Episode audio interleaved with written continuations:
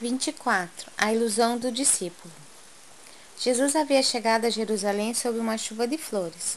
De tarde, após a consagração popular, caminhavam Tiago e Judas, lado a lado, por uma estrada antiga, marginada de oliveiras, que conduzia às casinhas alegres de Betânia.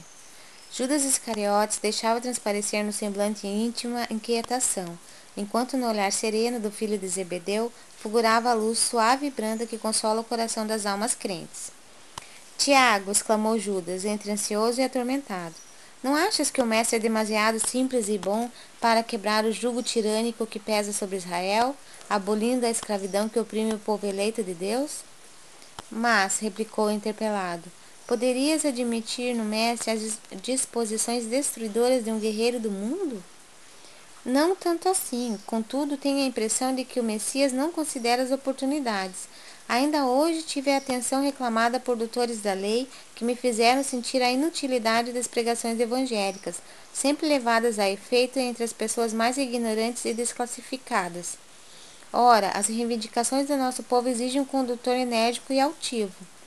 Israel, retrucou o filho de Zebedeu, de olhar sereno, sempre teve orientadores revolucionários. O Messias, porém, vem efetuar a verdadeira revolução, edificando o seu reino sobre os corações e nas almas. Judas sorriu algo irônico e acrescentou: Mas poderemos esperar renovações sem conseguirmos o interesse e atenção dos homens poderosos? E quem haverá mais poderoso do que Deus, de quem o Mestre é o enviado divino? Em face dessa invocação, Judas mordeu os lábios, mas prosseguiu. Não concordo com os princípios de inação e creio que o Evangelho somente poderá vencer com o amparo dos prepostos de César ou das autoridades administrativas de Jerusalém, que nos governam o destino.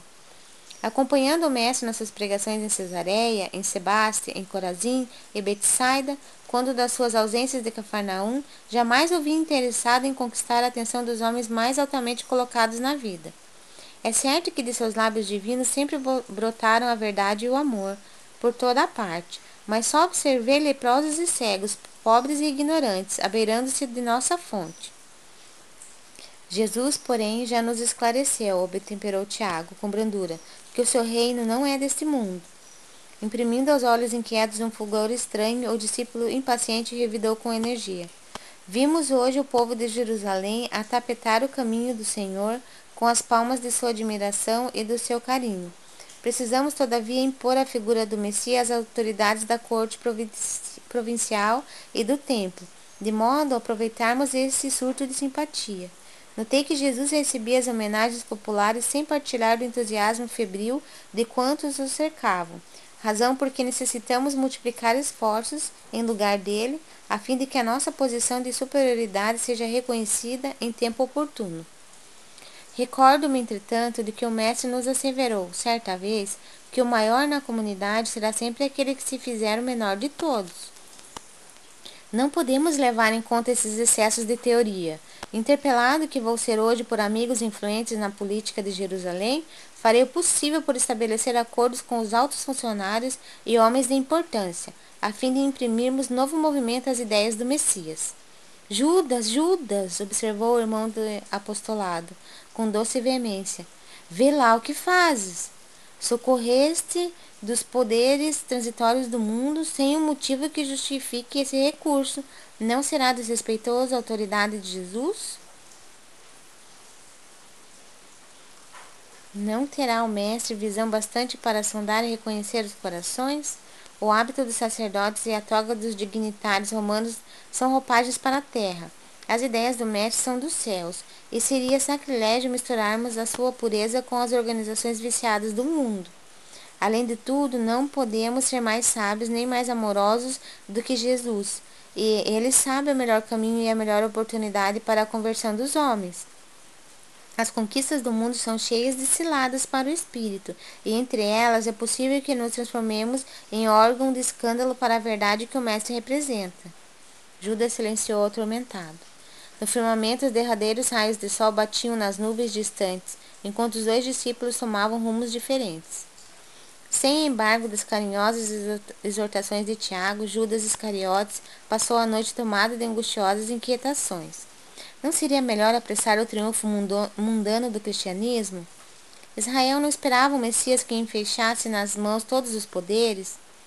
Valendo-se da doutrina do Mestre, poderia tomar para si as rédeas do movimento renovador, enquanto Jesus, na sua bondade e simpleza, ficaria entre todos, como um símbolo vivo da ideia nova. Recordando suas primeiras conversações com as autoridades do Sinédrio, meditava na execução de seus sombrios desígnios. A madrugada o encontrou decidido, na embriaguez de seus sonhos ilusórios. Entregaria o mestre aos homens do poder, em troca de sua nomeação oficial para dirigir a atividade dos companheiros. Teria autoridade e privilégios políticos. Satisfaria as suas ambições aparentemente justas, a fim de organizar a vitória cristã no seio de seu povo. Depois de atingir o alto cargo com que contava, libertaria Jesus e lhe dirigiria os dons espirituais, de modo a utilizá-los para a conversão de seus amigos e protetores prestigiosos. O mestre, a seu ver, era demasiadamente humilde e generoso para vencer sozinho por entre a maldade e a violência. Ao desabrochar a alvorada, o discípulo imprevidente demandou o centro da cidade, e após horas era recebido pelo sinédrio, onde lhe foram hipotecadas as mais relevantes promessas. Apesar de satisfeito com a sua mesquinha gratificação e desvairado no seu espírito ambicioso, Judas amava o Messias e esperava ansiosamente o instante do triunfo, para lhe dar a alegria da vitória cristã por meio das manobras políticas do mundo. O prêmio da vaidade, porém, esperava sua desmedida ambição. Humilhado e escarnecido, seu mestre bem-amado foi conduzido à cruz da ignomia, sob vilipêndios e flagelações. Daqueles lábios que haviam ensinado a verdade e o bem, a simplicidade e o amor, não chegou a escapar-se uma queixa. Martirizado na sua estrada de angústias, o Messias só teve o máximo de perdão para seus algozes.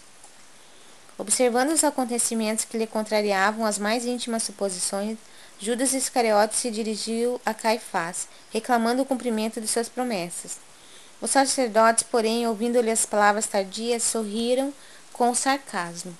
Debalde recorreu às suas prestigiosas relações de amizade. Teve de reconhecer a falibilidade das promessas humanas. Atormentado e aflito, buscou os companheiros de fé. Encontrou-os vencidos e humilhados. Pareceu-lhe, porém, descobrir em cada olhar a mesma exprobação silenciosa e dolorida.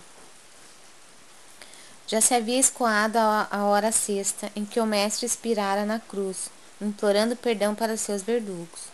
De longe, Judas contemplou todas as cenas angustiosas e humilhantes do Calvário. Atroz remorso lhe pungia a consciência dilacerada. Lágrimas ardentes lhe rolavam dos olhos tristes e amortecidos. Malgrado a vaidade que o perdera, ele amava intensamente o Messias. Em breves instantes, o céu da cidade impiedosa se cobriu de nuvens escuras e borrascosas. O mau discípulo, com um oceano de dor na consciência, peregrinou em derredor do casario maldito, acalentando o propósito de desertar do mundo, numa suprema traição aos compromissos mais sagrados de sua vida. Antes, porém, de executar seus planos tenebrosos, junto à figueira sinistra, ouvia a voz amargurada do seu tremendo remorso. Relâmpagos terríveis rasgavam o firmamento. Trovões violentos pareciam lançar-lhe sobre a terra criminosa a maldição do céu vilipendiado e esquecido. No entanto, sobre todas as vozes confusas da natureza, o discípulo infeliz escutava a voz do Mestre, consoladora e inesquecível, penetrando-lhe os refolhos mais íntimos da alma. Eu sou o caminho, a verdade e a vida. Ninguém pode ir ao Pai senão por mim.